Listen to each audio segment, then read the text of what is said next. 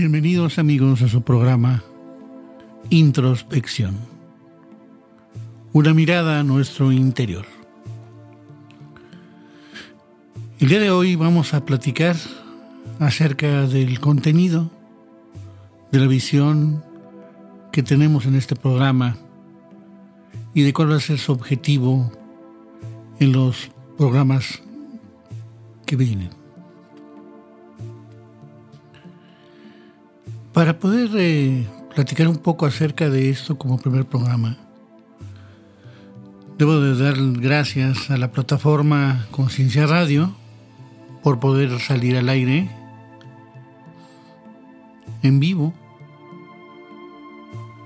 y que posteriormente también dentro de la plataforma podrán ustedes escuchar el programa cuantas veces quieran a través del podcast de este programa. Segundo, también agradecerle a todos ustedes los oyentes el que nos busquen y puedan escucharnos en nuestros programas dentro de esta gran plataforma. Lo que puedo entonces empezar a decir es eh, un poco acerca de la propia experiencia personal. Hace algunos años fui yo eh, director de programas de una institución llamada Centro de Creatividad y Desarrollo de la Conciencia. Trabajé ahí durante 10 años y llevé el cargo de director de programas y redes holísticas desde el 96, del 1996 al 2006. En aquel entonces, sin temor a decirlo, considero que este centro era el que tenía las condiciones tanto de instalaciones como de convocatoria en la capital del país, de México, la Ciudad de México, y ahí convergieron una gran cantidad de personas, de ideas, surgieron proyectos, hubo verdaderamente una euforia en la búsqueda espiritual, en el desarrollo de la conciencia. Y fue gracias a estar yo ahí que pude, como se dice, vivirlo directamente lo que era el anhelo espiritual en las personas que asistían a los cursos y a veces muy distante los instructores o instructoras que daban los cursos, seminarios, talleres, prácticas, etc. ¿Por qué digo esto? Porque me tocó convivir directamente con quienes impartían estos cursos muy pocos con preparación, la verdad. Gente que llevaba muchos años formándose, realmente eran pocos, que llevaban la práctica también de manera continua desde hace tiempo. No había eso. Era realmente una especie de improvisación ante la euforia y el florecimiento de todas estas corrientes espirituales derivadas en técnicas, en terapias y en cursos. Ahí pudimos constatar esa diferencia enorme que existe entre lo que uno dice, entre lo que uno hace y lo que uno es. Muchos ejemplos podría yo citar de manera particular sin decir nombres y tratar de lastimar o herir a alguien. Lo que sí puedo decir era que pedían una serie de requisitos para dar su curso, como la orientación del salón, la hora, se guiaban por las estrellas, por los astros, el signo zodiacal, el día, si no estaba en Mercurio retrógrado, etcétera aparte materiales como condicionantes para dar su curso, verdaderamente complejos, muchos de ellos difíciles de conseguir. Ellos mismos se los teníamos que pedir a ellos y pagarles para que pudieran complementar su curso con éxito. Sin embargo, esto que comento, esta diferencia que existe entre el decir, el exigir y ser, pues llevó a cabo que tuviéramos a mucha gente muy molesta porque no se cumplían los objetivos de las cuales se habían ofrecido durante el curso. Decían ellos que sacaban excusas los instructores y instructoras, echándole la culpa a los alumnos. Pero eso es algo normal dentro de una institución porque al final de cuentas la búsqueda espiritual, llevada en ese terreno, es también como un negocio que se debe de administrar lo mejor posible. Tan solo lo que uno espera es que como es gente que supuestamente está en una mayor conciencia de lo que hace, tener una mejor coordinación con ellos y poder ofrecer las cosas y los cursos, sobre todo talleres, terapias, de una manera extraordinaria, con resultados pues por lo menos positivos. Y allí fue donde surgió en mí, de manera personal, el darme cuenta que surgían personas que daban cursos, que apenas tenían dos meses que habían tomado un curso intensivo de Feng Shui y ya estaban dando cursos y talleres en varios lugares. Asimismo el Reiki, el Reiki fue una explosión tremenda y entonces ya venían a dar cursos de Reiki supuestamente de la técnica autorizada por el creador. Pero todos los que llegaron a ofrecer estos cursos pues era lo mismo. Todos decían venir del, del desagrado linaje del autor quien creó más bien la técnica. Y eran escuelas diversas que estaban peleadas entre sí. También surgían talleres que se ofrecían de cómo estudiar, es increíble estudiar para ser chamán, para ser un terapeuta holístico en un par de meses. Como no hay una metodología, ni un sistema, ni son estudios autorizados, ni instituciones, organizaciones que lleven a cabo una certificación precisa acerca de estos cursos, para que alguien los pueda impartir con seriedad, pues es obvio que cualquiera, una ventana abierta para que cualquiera hiciera lo que realmente quisiera. Estos puntos nos deben llevar a reflexionar que lo que nos falta es verdaderamente una búsqueda sincera de lo que nosotros somos. Cuando algo buscamos es porque nos encontramos ante una situación difícil, que lo conocido o lo que nosotros tenemos no nos ayuda a resolverlo. Buscamos entonces alguna forma, algún método para resolverlo. Y en muchos casos damos con alguna búsqueda espiritual que nos indica que nosotros somos el problema. Si así y ese objetivo tenemos, que el verdadero problema somos nosotros, no debe de haber nada que nos desvíe hacia esa búsqueda interior profunda de nosotros mismos. No quedarnos en la superficie, en los elementos que adornan la técnica, las, las metodologías que ofrecen para ser una mejor persona de acuerdo a lo que uno está buscando. Si esas metodologías, esas técnicas, no nos llevan a encontrar que el problema somos nosotros, pero profundamente dentro de nuestra psique, de nuestro interior, entonces solamente estaremos jugando con muchos elementos muy interesantes pero distractores. De ahí surge, pues, por qué el New Age ha sido tan criticado.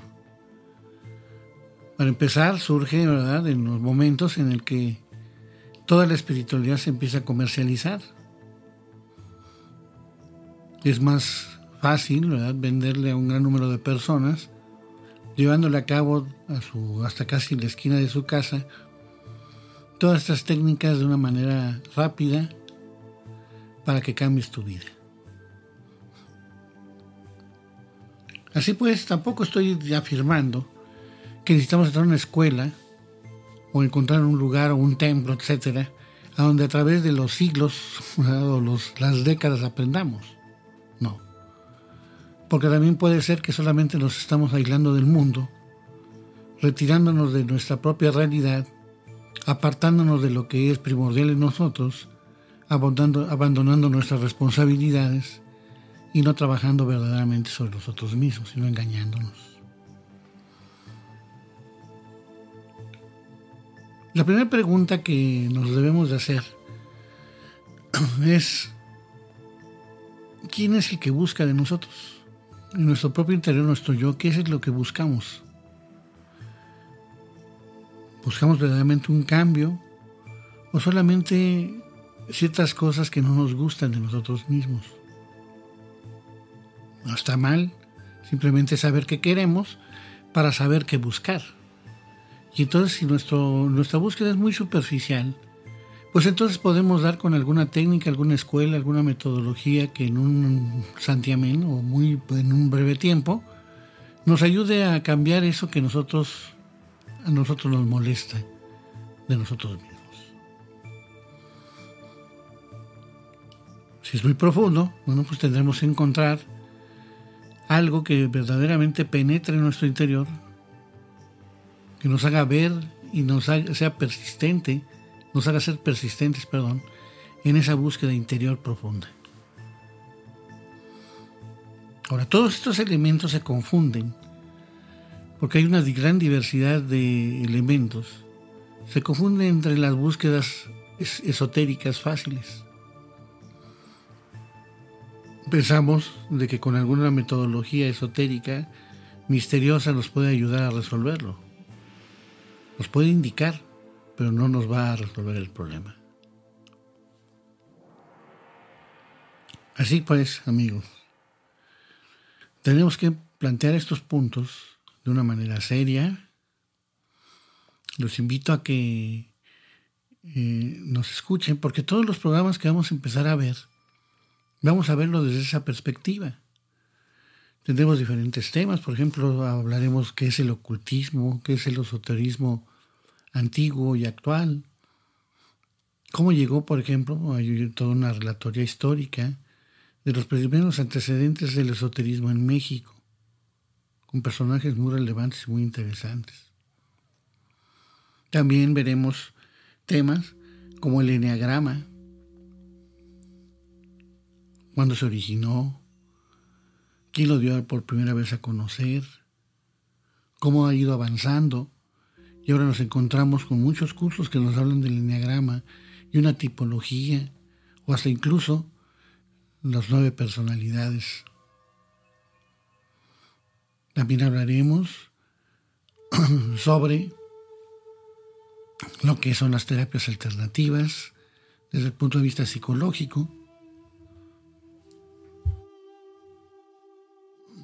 Veremos también el propósito de todas las escuelas de budistas, todas las metodologías sufis, iremos viendo a través de programas e invitando a expertos o gente que está involucrada en estas instituciones para que nos expliquen qué es lo que se hace y nosotros hacer las preguntas adecuadas para que ustedes tengan claridad si eso es lo que realmente buscan, si eso es lo que ustedes quieren y lo consiguen en sus localidades, en el lugar en donde viven. Bien amigos, es el momento del primer corte. Regresando, veremos estos aspectos relacionados a nuestro, nuestra visión en relación a lo que es introspección, una mirada a nuestro interior. Regresamos en un momento.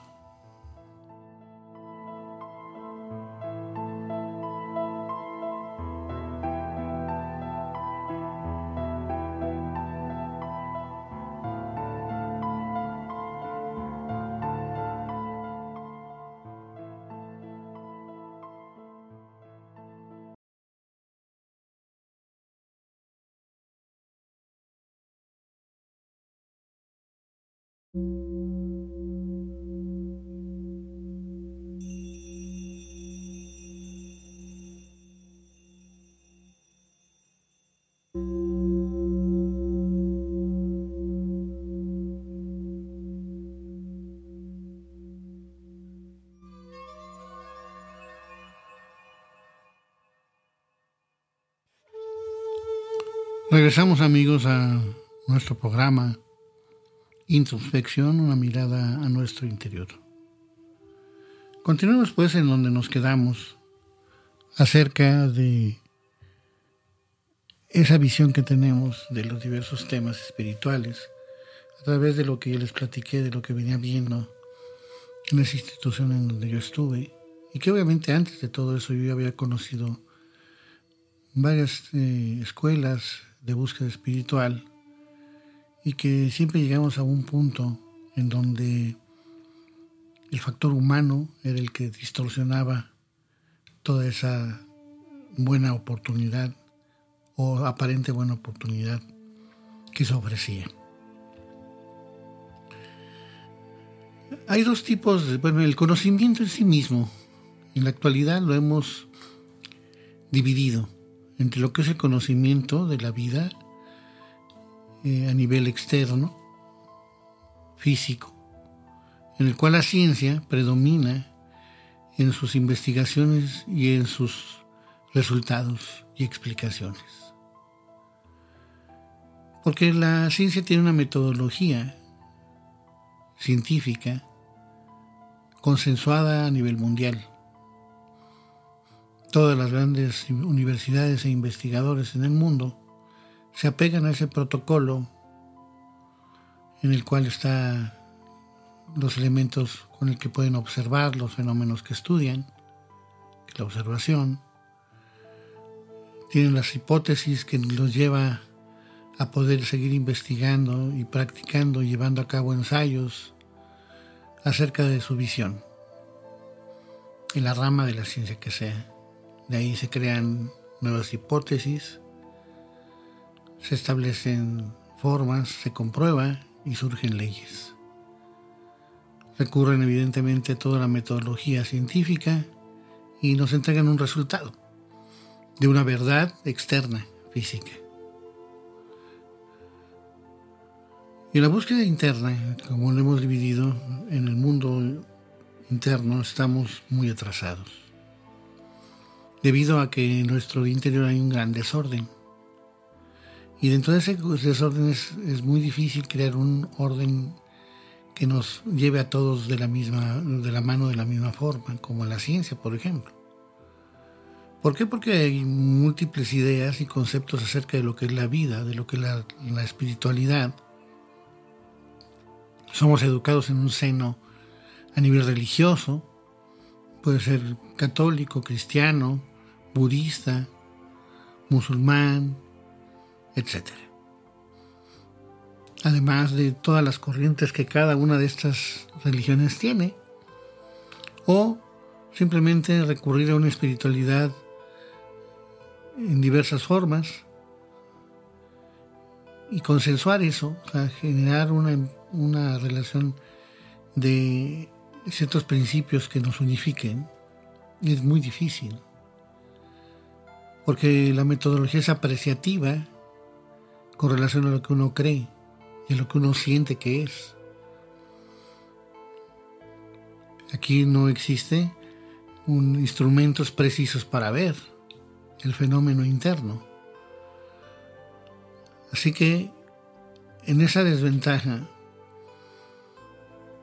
si así le podemos decir, porque no la hay, el mundo externo es muy obvio que tiene un orden al cual podemos todos observar y mirar, pero a nivel interno no, porque somos verdaderamente nosotros cada uno un universo muy diferente al otro. En esto se ha creado pues obviamente un desarrollo desequilibrado en la sociedad. Por un lado la parte científica externa y por la otra parte una crisis interna. En este mundo de hoy pues hay una crisis continua, principalmente de la sociedad, problemas de la economía, el cual no alcanza el dinero para todos de la misma manera, no todos tenemos las mismas oportunidades, no todos podemos resolver los problemas más comunes económicos o con nuestros hijos, la salud, etc. Creo que todos lo sabemos. Y sabemos pues que esto es así.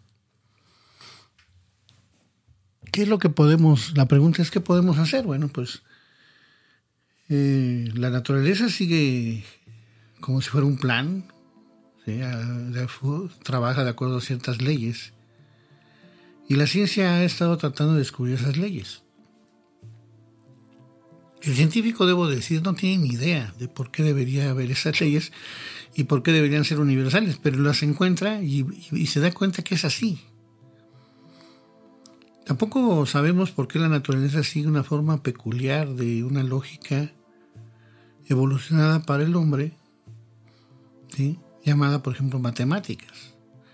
Todo el universo sigue un orden que hemos sido capaces de poderla utilizar. Tenemos algunas suposiciones fundamentales y aplicamos muchas matemáticas y lógica y así obtenemos resultados. Es lo que le pasó a Isaac Newton. Newton tuvo una visión en la famosa caída de la manzana, pero solamente él tuvo la visión de ver qué es lo que estaba sucediendo recurrió a las matemáticas que en aquel entonces existían y se dio cuenta que no le ayudaban. Y pues una mente como la de él, muy privilegiada para esto, una mente verdaderamente científica, crea unas nuevas matemáticas llamadas el cálculo. Y gracias al cálculo que él eh, crea, logra demostrar la famosísima ley de gravitación universal. Así pues, encontramos que la ciencia sí tiene resultados que concuerdan obviamente con lo que sucede en la naturaleza. Sabemos pues que todos podemos ser estudiantes de la naturaleza. La vida nos ha dado una conciencia que puede observar, podemos todos observar y pensar, que son los elementos fundamentales de una investigación tanto científica como personal. A través de esto podemos encontrar algunas relaciones de causa y efecto, pero no podemos responder por qué la naturaleza es como es. Eso sigue siendo un misterio.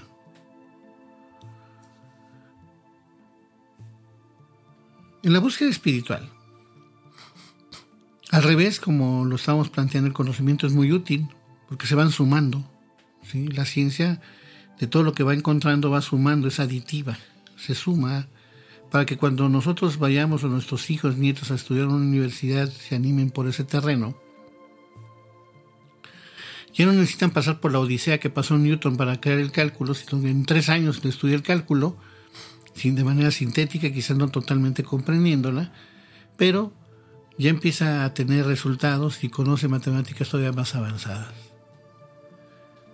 Pero en el terreno, como decíamos, de la búsqueda espiritual, el conocimiento, al revés, no es útil. De hecho, incluso puede ser un obstáculo si uno no se apega, si uno se apega a él. Por ejemplo, el Buda descubrió y declaró, puedo leer y encontrar el conocimiento del budismo, incluyendo todo lo que se ha dicho sobre el Buda. Todo ese conocimiento me convertirá, por ejemplo, en un profesor de filosofía budista en un experto del budismo. Pero el profesor, o sea, si yo soy ese profesor, no me hace que yo sea el Buda. Eso, ser expertiz o ser experto en eso, en el budismo, no da como resultado que yo soy el Buda. La diferencia en la búsqueda espiritual interior Uno no puede llegar al orden que estaba allí en la conciencia del Buda. Lo que el Buda logró, los estudios que yo pueda tener, no me llevan a lo que el Buda obtuvo. Porque no es a través del conocimiento, que como lo conocemos, el cual nos logra o lograríamos descubrir lo que el Buda descubrió. Así que el estudiante del budismo, como todos podemos ser, o del Buda, estamos dando un ejemplo, tiene que observar de nuevo y redescubrir, o sea, no, no puede plantearse a partir de lo que el Buda dijo, solamente ciertos principios fundamentales y volver a empezar. Solamente así redescubriendo lo que el Buda descubrió, para poder llegar a ese orden, pero dentro de nuestra propia conciencia. Uno no puede simplemente aprenderlo como conocimiento. Eso no es posible así. Requerimos algo más allá del conocimiento. Es como por decirlo, necesitamos una visión de la verdad. Sin esa visión de la verdad, que puede ser a través de una percepción directa de la verdad,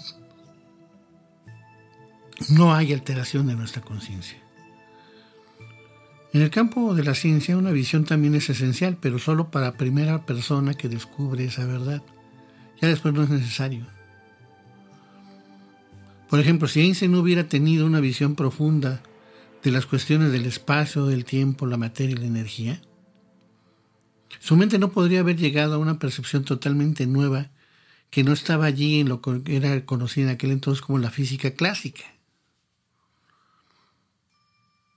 Su mente tenía todo el conocimiento de la física clásica, pero también él debería, de, a través de lo que él estaba haciendo, debe de haber tenido una cierta cantidad de libertad en su mente de lo que ya tenía acumulado en la física clásica, para poder ver algo que era mucho más profundo y más serio, para poder tener una visión de esa verdad que entonces estaba totalmente fuera del campo de toda la gente en aquel entonces.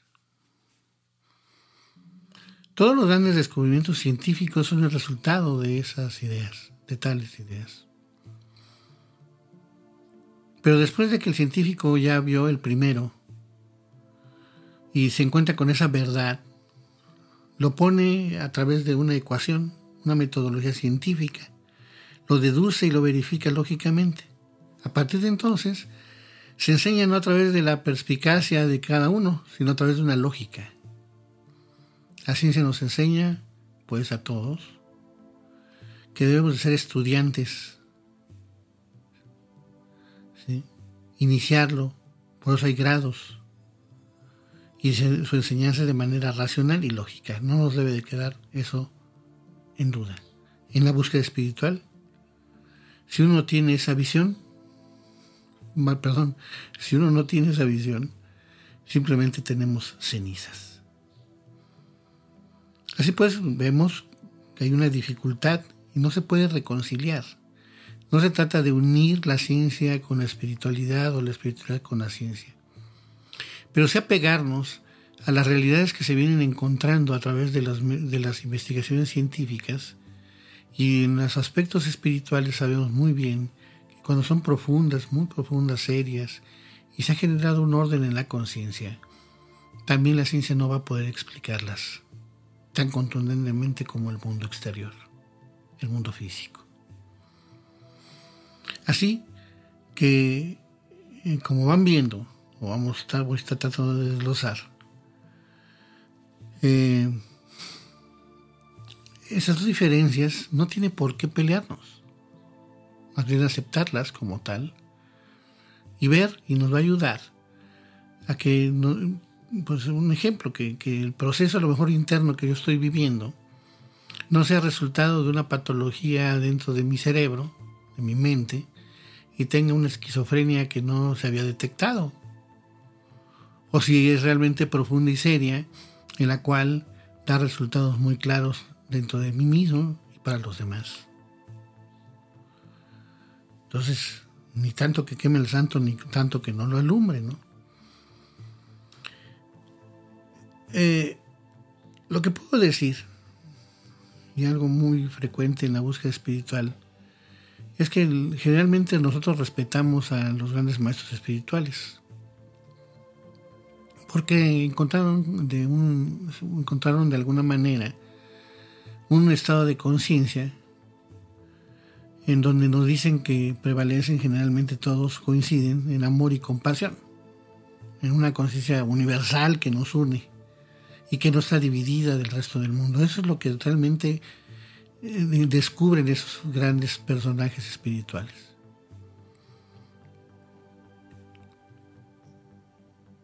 Para continuar en lo siguiente, ¿verdad? En el siguiente punto, o continuar con el relato, tengo que hacer la segunda pausa de nuestro programa, invitándolos nuevamente a que visiten la página de Conciencia Radio, en donde pueden encontrar los programas de programación que existen, programas, y también eh, a través del chat o contactar con nosotros para sugerir los problemas, perdón, programas, temas, etcétera, preguntas que trataremos de resolver y sacarlos de sus dudas. Bien amigos, nos vamos al segundo corte. Regresamos en unos instantes.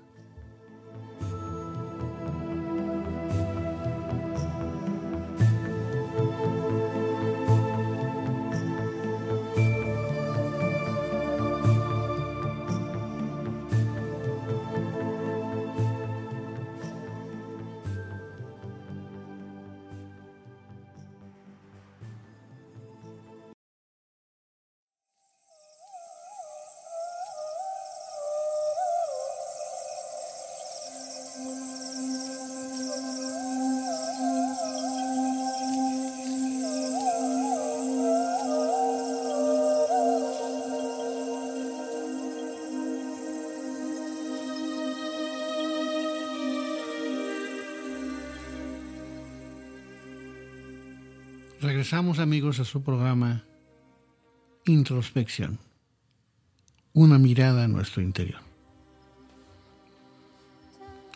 Bien, decíamos, o decía que nos encontramos en ese proceso de cómo dos, dos tipos de búsqueda o de conocimiento no están reconciliadas y no es posible hacerlas, pero sí tener una uniformidad y ciertos patrones de respeto de una con otra. Y bueno, aquí viene algo muy interesante que tenemos que empezar a abordar. Por ejemplo, en el terreno o el campo de la espiritualidad, parece ser que debemos, que somos muy crédulos. Si aparece un hombre o una mujer que usa un cierto tipo de ropa o vestido, va y realiza ciertos rituales, enciende la lámpara de cierta manera, orando, mantralizando y así. Lo aceptamos como un hombre o una mujer santa. Esto demuestra que hemos perdido de vista el hecho de que esto también es una búsqueda y debemos de llevar a cabo una investigación, no ser tan crédulos. A menos que nosotros como seres humanos encontremos un orden en nuestra conciencia, no somos verdaderamente un hombre o una mujer espiritual. No tiene nada que ver los rituales o los vestidos o vestimentas que se usan con las palabras que se pronuncian de manera de nosotros, supuestamente inspiradoras o que leemos en los libros del desarrollo humano, de la espiritualidad, etc. Tampoco tiene nada que ver con alguna habilidad o conocimiento que tengamos en nuestra mente en nuestra cabeza, ¿verdad? El otro factor que también ha atorado muy seriamente la búsqueda religiosa es la creencia. ¿Qué significa la creencia para una persona que está en búsqueda de la verdad? Una pregunta que nos debemos de hacer. Tenemos que considerarlo de la misma manera en que un científico considera una teoría. La teoría no es una verdad. El modelo no es tampoco la realidad. Tenemos que hacer experimentos para averiguar si eso es cierto. Es lo que hace el científico. Pero cuando tenemos una creencia, simplemente estamos aceptando algo sin pruebas. Y esto, verdaderamente tiene muy poco valor. El rechazo rápido de una idea tampoco tiene valor. La aceptación es tan falsa, en este caso, como el rechazo. Solo cuando escuchamos y consideramos y no aceptamos ni rechazamos rápidamente, sino que tratamos de vivir con la pregunta continua y lo exploramos a través de nuestras propias observaciones de la vida cotidiana, que podemos obtener algo de verdad de ella, entonces algo puede suceder. La búsqueda religiosa no ha sido muy, eh, ¿cómo le diré? Muy clara, porque solamente hemos interpretado y la manifestamos como una creencia y llevamos a cabo, o el resultado es una práctica ritualística. Y de esa manera creemos que esto nos va a dar tranquilidad y resolverá todos nuestros problemas. Que nos va a llevar obviamente a algo divino y santo. Eso en el terreno verdaderamente del buscador interior profundo, objetivo, es una ilusión. La adoración puede darnos cierta tranquilidad, pero eso solamente es temporal. Por la misma razón por la que la mente fue perturbada ayer, será perturbada mañana. Porque las mismas causas que lo ocasionaron antes, lo ocasionarán después. Si los problemas no se disuelven de manera profunda, la causa va a seguir ahí y el efecto está destinado a estar ahí y volverlo a repetir.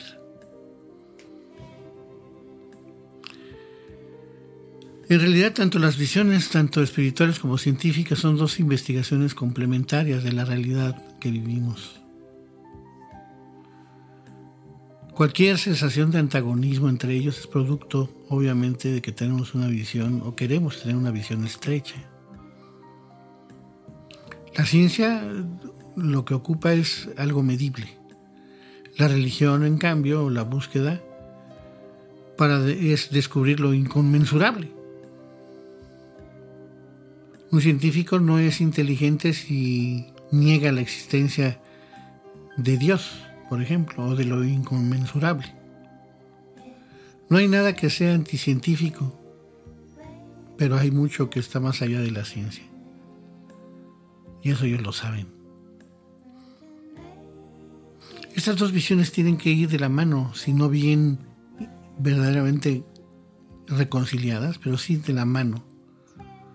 Porque no solamente debemos de tener una comprensión de las leyes que rigen los fenómenos del mundo externo, de todo lo que nos rodea, sino que también necesitamos descubrir el orden y la armonía en nuestra conciencia que nos puede llevar a una vida más de, de amor y de paz. Nuestra comprensión como seres humanos va a ser siempre incompleta, a menos que cubramos ciertos aspectos de la realidad, la materia y la conciencia.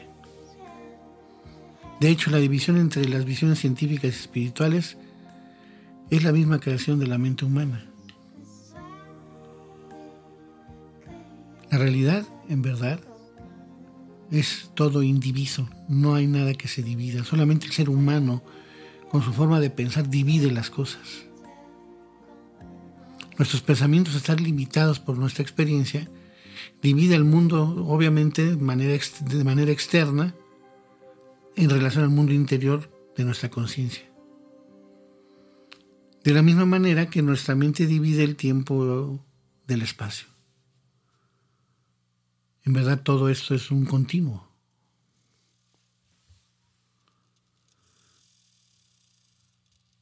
Al decir esto, lo que estoy tratando pues en este programa y vamos a tratar es de tener esta visión, de tratar de, no, como ya lo dije, no es, no es reconciliar, pero que es ir de la mano, aceptando cada uno hasta dónde puede llegar en relación a uno y al otro. Es como aquella pareja que aún con sus diferencias hay mayores coincidencias en un caminar juntos como parejas. Eso sería grandioso que tratemos de hacer y se puede hacer en el terreno de la visión científica y la búsqueda espiritual. Porque la visión científica como elemento externo también nos habla de las necesidades que tenemos como seres humanos en este mundo en el que vivimos. Necesitamos dinero, necesitamos trabajar para obtenerlo. Necesitamos descansar, estar sanos. Y todo eso dentro del sistema en el que nos hemos metido en el mundo requiere que tengamos un capital para poderlo llevar a cabo. tenemos hijos, pues van a estudiar y se necesita también eso mismo para poderlo sacar medio adelante. No debe de existir la excusa de que a nivel espiritual ya encontré mi verdad a través de una creencia y abandono mi casa porque ellos son el obstáculo para que yo mejore mi vida espiritual. Dejando las responsabilidades a alguien más porque uno no puede consigo mismo ni con ellas. A eso es el que hablamos de ir de la mano. No ir verdaderamente mezclarlas y decir que son lo mismo, pero en su raíz son lo mismo, porque la búsqueda la inicia el ser humano como tal. Somos seres humanos que tenemos materia y conciencia. Acerca del mundo le hemos puesto orden, hay una ciencia y hay ciertas cosas que se van aclarando. Pero no es compatible, ha crecido demasiado el conocimiento de la realidad material y ha decrecido enormemente la realidad espiritual. Y los ejemplos son muy claros y es algo muy común. Hemos llegado como especie humana a la luna a través de grandes avances tecnológicos y científicos, pero no somos capaces de convivir sanamente con nuestros vecinos y familiares. Ese es el ejemplo más claro de lo que estoy tratando de decir.